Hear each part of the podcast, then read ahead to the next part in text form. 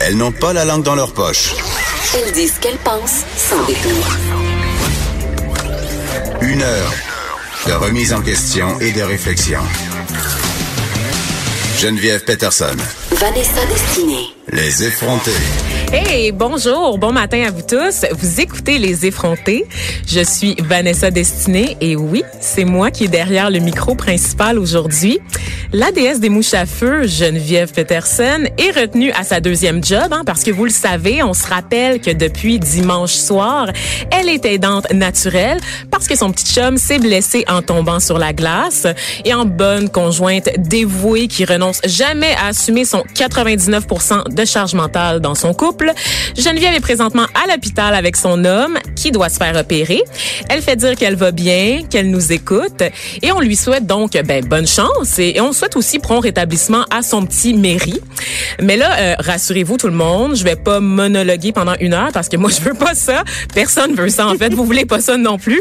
Et fort heureusement chez Cube Radio, c'est pas les effrontés qui manquent et c'est pourquoi j'ai à mes côtés la très douce et très compétente. Je dis douce, mais dans le fond, est robuste. Notre Élise Jeté. Bonjour, Bonjour, Vanessa. productrice de contenu chez Numérique et collaboratrice régulière à l'émission. Élise, on Oui. peut t'entendre chaque vendredi parler de culture à Oui, ce là j'ai changé de journée. Là, j'espère que les gens ne seront pas trop déstabilisés. Je, je le suis déjà. Écoute, Oui. euh, ça va être assez aléatoire. Ça va être funky aujourd'hui. On va s'en permettre, hein, Élise? Absolument. On perd pas du ton des effrontés pour Oui, autant. puis là t'as dit douce, mais ça sera pas doux là. Ben non, c'est robuste. Je me suis repris euh, assez rapidement. Euh, J'allais dire Geneviève, tout, tout va bien. Je suis tellement habituée. tu peux même me changer de nom si tu veux. J'ai le droit? Oui, oui, oui. Ma douce moitié me manque déjà. Salut Geneviève. Appelle-nous, fais comme ta mère. Texte-nous pendant l'émission pour me déconcentrer avec des commentaires. Comme, comme tu fais d'habitude, dans le fond, parce que c'est c'est ça la relation entre On va se Geneviève et moi. partir une ligne ouverte. Voilà, voilà. On rappelle que vous pouvez euh, nous regarder aussi sur la chaîne 600, donc euh, pour les effrontés. Vous pouvez également liker la page Facebook. Allez donner un petit j'aime à la page Facebook des effrontés. Faites-nous des commentaires sur l'émission d'aujourd'hui ou sur les émissions passées. Vous pouvez souhaiter aussi prompt rétablissement au petit chum de Geneviève pendant que vous y êtes. Je pense que ça va lui faire plaisir de lire tout ça. Élise, comment tu vas aujourd'hui? Je vais très bien et je suis vraiment heureuse que ça soit pas moi qui soit à la place du chum de Geneviève parce que j'ai déjà été dans la même situation. Ben voyons donc. Oui, j'ai eu exactement la même fracture, Ah la oui. même opération, Parce que les je suis pas rentrée plaques, dans le, le détail. C'est ça. La totale. Fait que moi, je, je ne fais qu'imaginer la douleur euh, qu'il peut vivre et euh, ça, me, ça, me rend- ça me met dans tous mes états. Est-ce que c'est stressant comme opération? Est-ce que ça fait mal? Mais ce qui est le fun, c'est que tu es réveillé pendant cette opération-là. C'est le fun? Oui, oui. ben moi, j'aime ça. J'aime- euh, moi, j'a- j'adore le milieu médical. J'écoute toutes les émissions de médecins. Êtes-vous un peu geek, Élise Jeté? Absolument. Ah, ah. Et euh, moi, quand je me suis fait opérer éveillée, je, je parlais avec euh, le chirurgien tout en lui euh, faisant des références à Grey's Anatomy. Mais pourquoi pas? Je, je peux pas dire qu'il a adoré ça. T'es mais- plus Grey's Anatomy que Dr House? Absolument, oui. Ah. Oui, oui, oui. Moi, j'aime ça quand il y a des petites histoires d'amour à travers. euh, Ah, je comprends ça. oui. Tu sais qu'est-ce qui est très platonique ou est-ce qu'on retrouvera jamais d'histoire d'amour? T'en Je- passes partout! Oh, mon Dieu! Ben, Quelle belle transition très smooth. Un autre style d'amour. C'est un autre style d'amour. C'est un, un amour quand même qui, est- qui est assez fort, qui est assez intense, qui est passionné, je dirais, avec Passe-Partout de génération en génération. Et on apprenait, chère Élise, que l'émission de lundi, qui était la première de cette nouvelle mouture de Passe-Partout, a franchi le cap des 700 000 téléspectateurs. Je pense que j'ai aucun ami Facebook ou Instagram qui n'a pas regardé Passe-Partout. C'est vrai? là. Oui, oui, oui. Et pour te donner une idée, euh, parce que nous, on aime ça parler avec les chiffres de Québécois, le TVA Nouvelle de 18 heures est habituellement suivi par 779 000 personnes. Donc, c'est un, une des émissions, dans le fond, qui attire le plus de téléspectateurs à la, à la maison. Et moi, euh, Élise, comme toi, j'ai été submergée par vraiment le raz-de-marée passe-partout, la folie passe-partout sur les réseaux sociaux. Ce que je trouvais formidable, en fait, c'est que beaucoup de personnes ont témoigné du fait que c'était une occasion pour eux de s'asseoir avec leurs enfants. Donc, que ça arrivait plus. C'est quelque chose qu'on voit plus, hein. Les parents qui s'assoient en famille, devant le téléviseur pour écouter tout le monde en même temps le même programme. Donc, Parce que normalement, euh, normalement, on branche l'enfant sur la télévision pour faire d'autres tâches. ou sur la tablette, hein? Oui, sur la 2019 tablette. oblige. Puis même, même à mon époque, quand j'étais tout petite, euh, ma mère me branchait sur Passe-Partout pour faire à souper. Oui, ben c'est un peu la, la raison derrière exactement. la création Donc j'ai beaucoup aimé le, le switch de, de, de transmission de valeur en fait parce que là j'ai j'ai vraiment vu moi aussi les gens s'asseoir avec leur enfant pour communiquer, en parler, euh, être témoin de ce que l'enfant ressentait en regardant regardant passe-partout parce que veut, veut pas, ça va chercher la petite fibre de l'enfance chez chaque, chaque adulte qui euh, transmet ça à son enfant. Et parmi les, les commentaires que j'ai vus passer sur les réseaux sociaux, il y en a un qui m'a particulièrement interpellée, Elise. C'était celui d'une mère qui disait, écoutez, je sais que comme parents, c'est pas facile de s'intéresser à ce que écoute notre enfant. Tu sais, on pense à, à des jeux comme Fortnite, par exemple, les gens, les jeunes qui jouent à ça, des jeunes aussi qui vont écouter des vidéos de YouTubers, qui écoutent des vidéos de maquillage, des vidéos de Lisanne Nadeau qui raconte son quotidien ou un de ses un million de voyages autour du monde elle disait, faites donc l'effort. Pas juste pour passe-partout parce que ça vient chercher votre petite fibre nostalgique. Vous avez le goût vous-même de retomber en enfance, donc vous passez du temps avec votre enfant. Faites l'effort de vous intéresser en tout temps à ce qu'il écoute parce qu'on se plaint souvent que les enfants sont pas capables de décrocher de leurs écrans. Mais peut-être qu'une alternative à ça, c'est de passer le temps devant l'écran avec eux. Donc Ouais. vraiment de je pense juste- que ce que tu dis, ça veut dire aussi vieillir avec eux, là, parce Oui. que on s'entend que passe-partout, ça, ça, ça s'adresse pas nécessairement au même public que euh, ceux et celles qui sont sur Fortnite et qui capotent là-dessus. Donc c'est, on dirait qu'il y a un âge où les parents perdent un peu de vue ce que leur enfant fait, on, on le laisse plus indépendant, on lui donne son autonomie. Euh, fait que c'est peut-être de continuer à le suivre. Tu sais, moi c'est ça que j'ai j'ai vraiment senti dans ce commentaire-là. Puis je trouve ça beau de s'imaginer qu'on peut les accompagner un peu plus tard aussi. Absolument. Puis je pense qu'il y a une façon de créer des beaux moments même devant, même scotché devant un écran. C'est pas une excuse pour laisser ton enfant le laisser euh, se développer par lui-même. Il y a quelque chose à faire là. Il y a quelque chose. Il y a des moments à créer en famille. Donc prenez la peine de vous intéresser tous les soirs à ce qu'écoutent vos enfants. Vous allez vous allez découvrir un peu plus de choses sur le- leur petit univers et ça va peut- peut-être peut-être on le souhaite vous rapprocher un peu plus. Et donc euh, par rapport à tout ça, on, on pense à, à l'âge d'or des séries jeunesse. Euh, moi, Élise, j'ai grandi avec une télévision dans ma chambre. C'est plus un secret pour personne, sans encadrement. J'ai quand même bien viré. Je pense que je vais bien, Élise. Oui, tout est sous contrôle? Ah euh, oui, oui. ça, ça Oui, se passe quand même bien. Euh, La plupart des journées. la plupart des journées, il y a quelques exceptions évidemment, mais aujourd'hui c'est une bonne journée. Bonne journée. Et donc, Élise, moi, j'ai grandi avec ce qu'on appelait les petits bonhommes à l'époque. Les hein. petits J'écoutais bonhommes. les petits bonhommes au réveil pendant que je me préparais pour aller à l'école. J'écoutais les petits bonhommes en revenant de l'école. J'écoutais les petits bonhommes la fin de semaine en nettoyant ma chambre, donc en arrangeant ma chambre et tout ça. Et plus je vieillissais, évidemment, bon, tu développes d'autres intérêts, t'arrêtes d'écouter les petits bonhommes, mais à un moment donné, tous mes rendez-vous qui étaient à TVA. Tu sais, j'écoutais Sailor Moon, par exemple, à TVA. J'écoutais des émissions à Radio-Canada. J'écoutais des émissions à Télé-Québec. Puis graduellement, en vieillissant, ces émissions-là ont cédé la place. Il y en avait de moins en moins. Il y avait de moins en moins de contenu animé avec des humains. On se rappelle, toi et moi, on a, on a connu l'é- l'époque Bulldog Bazar, notamment le samedi matin, qui était une émission avec des vrais comédiens québécois qui présentaient, qui présentaient, pardon, des contenus pour les enfants. Donc, c'était comme euh, dynamique. Il y avait une interaction. Il y avait quelque chose, un produit bien de chez nous pour accompagner les enfants dans leur journée, dans leurs activités. Et de plus en plus, la télé québécoise fait place en fait à des produits qui sont achetés ailleurs. Évidemment, il y a plein de raisons à tout ça. Tu sais, il y a eu le développement des chaînes spécialisées comme Télétoon, par exemple, qui faisait en sorte que les télés, les diffuseurs privés ou la télé euh, publique n'étaient plus nécessairement responsables de la programmation pour les enfants. Et on sait évidemment que produire du contenu de qualité, ça coûte très cher. C'est très dispendieux, mais c'est un peu la raison qui fait en sorte qu'on a plus accès à ce genre de contenu-là. Tu parlais de Bulldog Bazar. Moi, je le Bulldog vois, Bazar. je le voyais vraiment comme un salut bonjour pour enfants. Oui. Tu sais, une espèce de rassemblement où est-ce que tu sais que tous les enfants vont être là, ils vont écouter la même affaire, ils vont se faire euh, soit montrer du, du contenu divertissement, mais aussi du contenu instructif qui leur ressemble. Tu sais. Absolument. Ouais. Et donc, euh, ce contenu-là, ben, il y en a de moins en moins. Mais, mais on apprenait, en fait, hier, peut-être par hasard, peut-être euh, en lien avec le succès instantané du retour de Passe-Partout, que Radio-Canada, donc le diffuseur public, et qui est nos taxes, allait investir 50% de plus dans son budget jeunesse, en fait. Évidemment, on va pas se leurrer, il y a une décision marketing, n'est-ce pas? C'est sûr que le, le diffuseur public voit une génération entière lui échapper, une génération qui se tourne vers Netflix, Netflix pardon, qui se tourne également vers des émissions américaines, des émissions en anglais, des produits qui sont achetés ailleurs. Donc évidemment, on veut ramener cette jeunesse-là aux antennes de Radio-Canada et s'assurer en fait que cette génération-là suive le diffuseur public plus tard dans sa jeunesse, comme nous on le fait, Ce n'est-ce qui est pas? pas gagné d'avance. On s'entend est pas- que ça, risque d'être complexe durant les prochaines années de faire suivre les autres générations vers ce mode de diffusion. Ben oui, parce que la mutation euh, qui, que traversent les médias en ce moment est pas sur le point de s'arrêter, n'est-ce pas? Donc euh, vraiment, on se dirige vers du contenu en ligne, c'est l'avenir.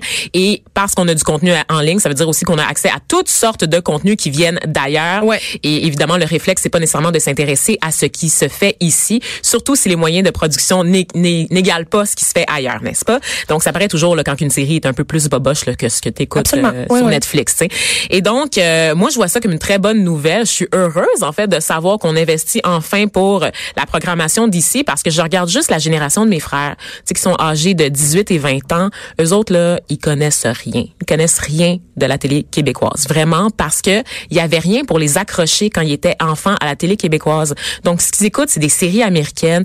Ils écoutent des affaires sur Netflix. Ils peuvent pas te nommer des gens du Star System ici. Ils peuvent pas te nommer des artisans de la télé ou du cinéma québécois. C'est désespérant. Puis il y a tout l'enjeu, évidemment, du manque de représentation parce que, bon, on est des petits noirs, évidemment. Puis comme on se voit pas à l'écran, ben, on n'est pas intéressé à ce qui se passe ici. Et Très je trouve dommage, ça oui. dommage parce qu'on parle beaucoup d'identité, on parle beaucoup de patrimoine.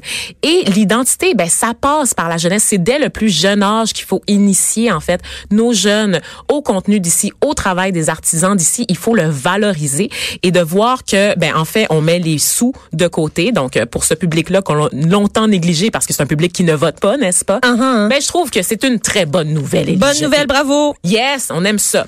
Et là, Élise, je m'en vais complètement ailleurs. J'ai vu passer quelque chose qui m'a scandalisé. As-tu vu le film Inception, Élise? Oui, j'ai vu le film Inception et j'ai adoré ça. T'as adoré ça, Ouais. donc un film de Christopher Nolan, pour ceux qui s'en rappellent pas, qui met en vedette Leonardo DiCaprio. Qu'est-ce qui se passe dans ce film-là, Élise? Ben, il se passe plein d'affaires. On se fait euh, complètement happer dans le cerveau parce que là, on nous fait croire des choses qui sont vraies mais qui sont pas vraies. Puis on, nous, on essaie de contrôler notre réalité et de contrôler ce qu'on va faire en rentrant à l'intérieur de nous. C'est vraiment complexe. C'est un excellent résumé. Je pourrais t'écouter, Élise, Ben, des fait- heures et des heures durant. En fait, j'ai pas l'impression d'avoir fait une bonne explication. Parce que c'est un peu un film que personne n'a été capable d'expliquer. Donc Oui, c'est parce que la fin est très obscure, mais on se rappelle que dans Inception, en fait, l'idée, c'est qu'on peut implanter une idée dans la tête de quelqu'un. Donc, une idée qui va germer. On rentre dans le subconscient et des gens. Et la personne a l'impression après ça que c'est son idée. que c'est son idée parce qu'on va genre dans le les, on va dans les niveaux les plus profonds des rêves pour euh, insuffler de l'inspiration à des gens et finalement leur faire faire ce qu'on veut. C'est comme de la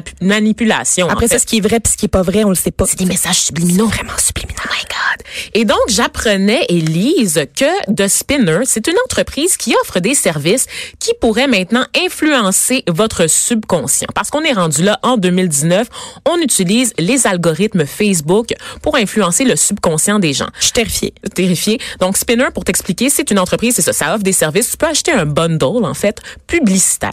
Donc, par exemple, tu es un homme qui voudrait avoir plus de relations. Ça, c'est un exemple de service qu'il donne. C'est pas un exemple que tu as trouvé dans Non, ta. Non, non, non, non. Voilà. C'est un forfait, Élise.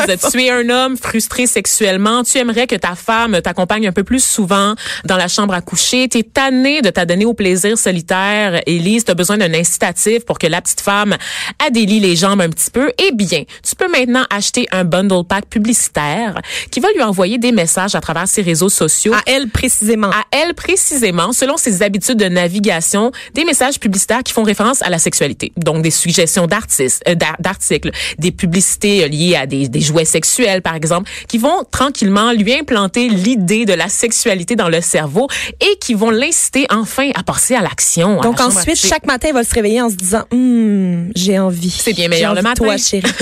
J'ai envie de toi, chérie, parce que elle, a- elle, elle va avoir vu ça toute la journée. Trouve ça Exactement. absolument ahurissant. C'est incroyable. Et il y a plusieurs forfaits de base comme ça qui sont offerts pour cette publicité ciblée, euh, notamment demander quelqu'un en mariage. Donc, forcer quelqu'un à te demander en mariage en, en inondant ton, profi- ton fil Facebook de d'anneaux, par exemple, ou de cérémonie de mariage, devenir végétarien, euh, même régler un divorce à l'amiable en, en présentant Ben non. des articles. Absolument. Donc, tout est possible en C'est-tu 2019. légal? Comme, moi, je me, je me demande la légalité de la chose dans le sens où on s'entend que c'est quand même d'influencer les décisions d'une autre personne sans son consentement. On se rappelle que sur les réseaux sociaux, c'est free for all, c'est le Far C'est ça le West, problème, hein? C'est un peu ça le problème, je pense, avec les réseaux sociaux, c'est qu'on a de la misère à réglementer.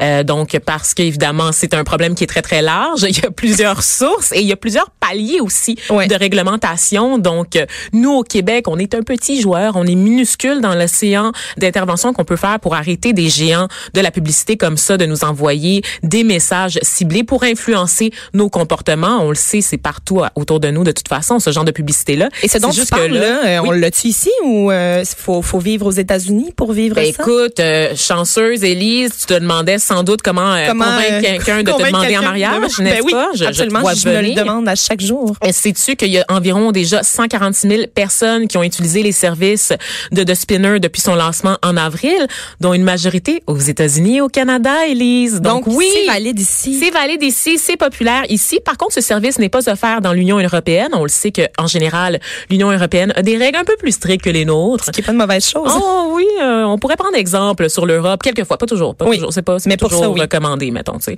Mais pour ça, euh, on, on, on pourrait, on pourrait regarder de ce qui se passe euh, du côté de l'Europe en général. Tu là- disais, euh, Vanessa, que tout le monde faisait un peu ce qu'il voulait euh, sur euh, les internets. absolument. Et ça me fait rebondir au- au- aussi sur mon sujet euh, dont je voulais te parler ce matin. Il y a un homme qui a brisé l'Internet cette semaine. Oh, il a brisé l'Internet. Euh, sur Twitter, il a écrit les 12 conseils pour être une belle femme. Un homme? Un homme qui écrit euh, justement aux femmes comment être une belle femme, une liste dans laquelle il dit entre autres aux dames qu'elles doivent impérativement se raser. Ah ben oui, parce que les hommes, eux, se rasent régulièrement. Ah, et porter du rose aussi parce que on s'entend que c'est la couleur de la femme Et et, de que la porte du féminité. bleu, parce oui, que pour la être virilité, ben oui. ça passe par la couleur, tout le monde sait ça. Euh, donc il s'appelle Alexander euh, J.A. Cortez, c'est un homme de la Californie et il a posté cette liste euh, en ligne qui est devenue virale évidemment hein, parce que tout le monde était soit révolté ou tout le monde était il y, a, il y a certaines personnes qui étaient de son côté. Je pense que c'est le, la- le, le fait que c'est très spécifique, c'est très unique, parce que c'est bien la première fois qu'un homme dit aux femmes quoi, Quoi faire. faire, On, ça s'est jamais vu, ça doit être pour ça que c'est viral. Donc lui, il se décrit comme un entraîneur et un écrivain. Bon. Là, Est-il célibataire? Rendu là, on le sait pas vraiment, c'est pas euh, spécifié. Euh, il a intitulé euh, donc sa liste comment être une belle femme, puis il conseille aux femmes d'être maigres, notamment de pouvoir cuisiner, aussi de se coiffer, de se maquiller, d'être féminine et gracieuse. C'est qui ce gars-là? Il fait quoi, lui? Il fait pas grand chose à part euh, semer la zizanie sur les internets. Euh, il demande d'être à la mode, de porter euh, des couleurs féminines, comme je disais tout à l'heure. Puis, euh, lorsqu'il indique aussi aux femmes de se raser, comme je disais tout à l'heure, il dit que ça devrait aller de soi. Ah oui, oui. Moi, j'ai vu des photos euh, de cet homme-là et honnêtement, j'aurais une liste aussi de recommandations euh, à lui faire, Élise, notamment couper ses cheveux parce que monsieur a une très longue chevelure et si je comprends sa logique, normalement, on associe ça aux femmes. Ouais, mais c'est drôle ce que tu dis parce que en contradiction, lui, en hein? fait, lui, il aurait pu faire un mea, un mea culpa. A posteriori, le quand tout le monde a commencé à se révolter sur, sur Twitter, il aurait pu dire, regarde, je suis allé trop loin. Mais Élise, tu sais bien que les hommes blancs ne s'excusent sais jamais. bien, mais lui, il a, il a décidé de renchérir à la place. Il a renchéri. Donc, il est allé, il a, il a approfondi le sujet. Il a dit aux autres femmes, hey, savez-vous quoi? Euh, si vous n'êtes pas d'accord avec ça, euh, c'est parce que vous êtes des harpies. On est des sorcières, des Vous êtes harpies. oui, vous devez être vraiment grosse puis laide si vous avez ce genre de euh, commentaires à me faire. Et il a dit, si jamais vous voulez des, des trucs pour avoir une chevelure aussi ondoyante que la mienne, je vais vous en donner. Comment il s'appelle déjà? Il s'appelle Alexander Cortez et euh, c'est un c'est un malade mental. Ben, Alexander Cortez, en- au sommet de ma liste de recommandations que j'aurais à te faire, la première serait sans doute prends ton trou. oui, puis ce que je trouve étonnant, c'est qu'on soit pas en train de lire le guide de la bonne ménagère en 1950. Ah, on n'a pas besoin de ça.